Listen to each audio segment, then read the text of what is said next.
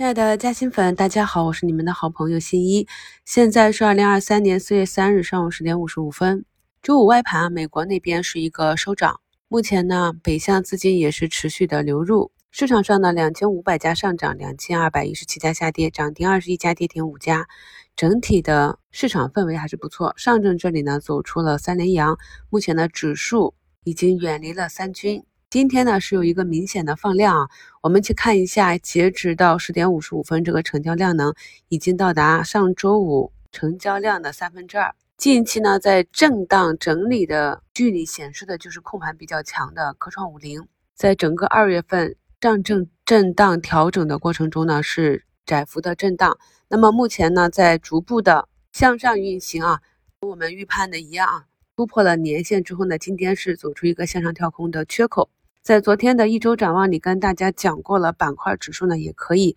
像个股一样去看待。在前期呢，四大板指里啊，就只有科创板是没有站上年线的。那么它之前的问题呢，就是流动性匮乏。可以看到呢，一个板块每天的成交额呢只有三四百亿。也正是由于这种流动性缺乏，一旦呢有增量的入场资金入场。就很容易推动指数的上行。那目前我们可以看到，科创五零这里是明显的成交量呢有健康的放大。昨天给大家更新的一周展望里内容比较多啊，基本上是一场直播，跟大家演示了从二零二零年七月当时我做的中线组合收益啊，这是把我选出来的组合个股等权的方式，在通达信啊软件里边，你可以打开一个右上角的功能。然后打开有一个制定品种、组合品种管理、添加品种，就可以把你自选板块内的个股等全的添加进去，就可以综合的去跟踪这一板块或者你组合涨跌的情况。图一呢是我在二零二二年啊五月五一假期，因为看到四月底整个大盘触底之后做了一个综合的品种配置，可以看到这个组合呢是按长期的均衡配置。按照市场的节奏，从去年的四月底的反弹至七八月份走出双头之后，一直调整至去年的十月底啊，再次在底部震荡筑底上行。这里呢就是成长型、价值型，包含了消费、消费里面的医美、科技、食品饮料，再几家科创板的硬科技、泛科技，可以看出整个走势是比较平缓的。图二呢是我在二零二零年七月，当时是以主线配置的新能源啊、锂电、光伏这些板块，可以看到呢，整个主线板块走的是比较强势。在运行至二零二一年年初，有一个百分之三十多的板块调整之后呢，再创新高，基本上是完成了两倍的涨幅。所以大家在做自己的仓位配置的时候，如果你是以中长期稳定为主，就可以多板块均衡配置。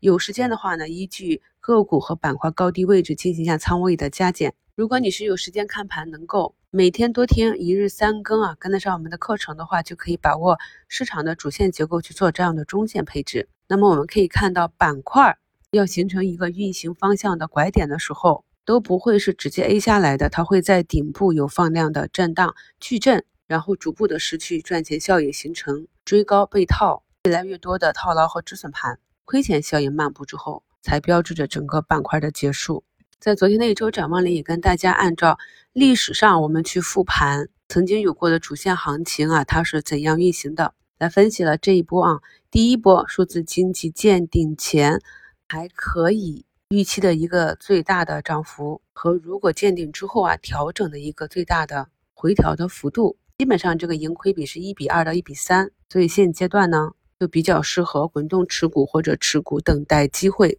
去逐步的做仓位的高低切换。在今天早评里啊，竞价阶段就跟大家去分析了，我们观察到的数字经济这里呢，整体走的比较强的就是数据安全。今天盘前嘉兴圈给大家更新了机构周末呢对存储芯片底部的半导体的这个分析，详细的半导体分支的划分呢，在三月二十一日的嘉兴圈帖啊，这些帖子都给大家。添加精华了，在精华类别里就比较容易找到，所以可以看到，在上周四大涨，上周五一个红盘震荡啊，基本上也都是上涨的势态。今天呢，这个存储这块就加速了，像江波龙啊、普冉股份、百维存储、恒硕股份啊、北京军政呢，更是一度摸了涨停板附近。兆易创新、东兴股份这些，这就是呢我们可以看到有实际业绩的，但是前期数字经济没有波及到的。但是呢，在发展数字经济的过程中，有必不可缺的半导体里面的后排的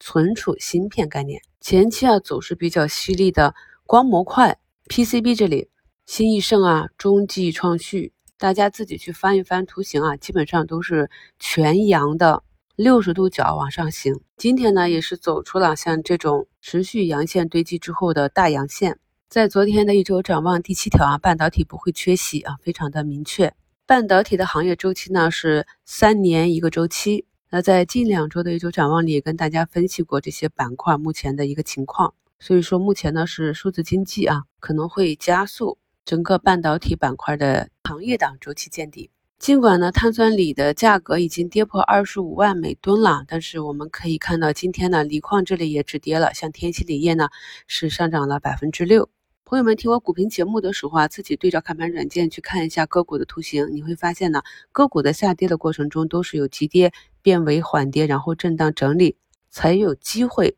形成转势。我们上周呢给做缺口支撑图形案例的小锂矿啊，这个蔚蓝芯锂呢，目前也是在缺口上方有八个交易日了，都是在横盘震荡整理。所以近期呢，如果你手中啊其他板块的个股未来有比较好的业绩修复的预期。在数字经济上涨的过程中，也有止跌的迹象了。那么再有点耐心，大家来看一下本节目简介中的图四啊，这个是数字经济里面 AI，我们之前分析过的云从科技。那看一看给大家画的这几个圈圈，按照我们去年十二月二十三日给大家做档付费直播摸线反弹操作口诀，这个口诀去操作，大家看一下第一波的持股。到股价跌破十均，第二波呢，当股价再次站上均线时，重新入场。且不论啊，这个重新入场的价格是否是低于前一部分止盈的这个价格，我们要知道呢，每一次操作呢，都是一个全新的开始。买入的是机会啊，卖出的是风险。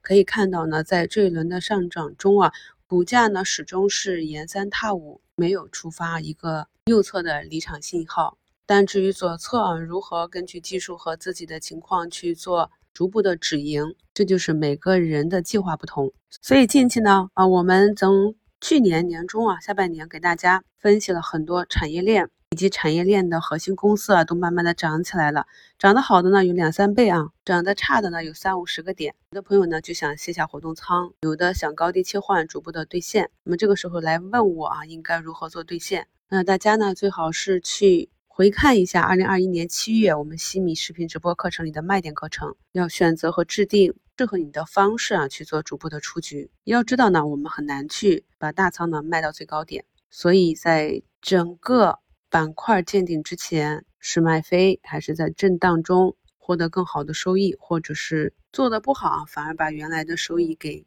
回吐回去了，这些都是有可能的。在整个市场行情不好的时候，我们一直在讲买点嘛。所以近期呢，大家可以自己多学习一下，想一想，如何制定适合自己的兑现出局体系。祝大家下午交易顺利，我们收评再聊。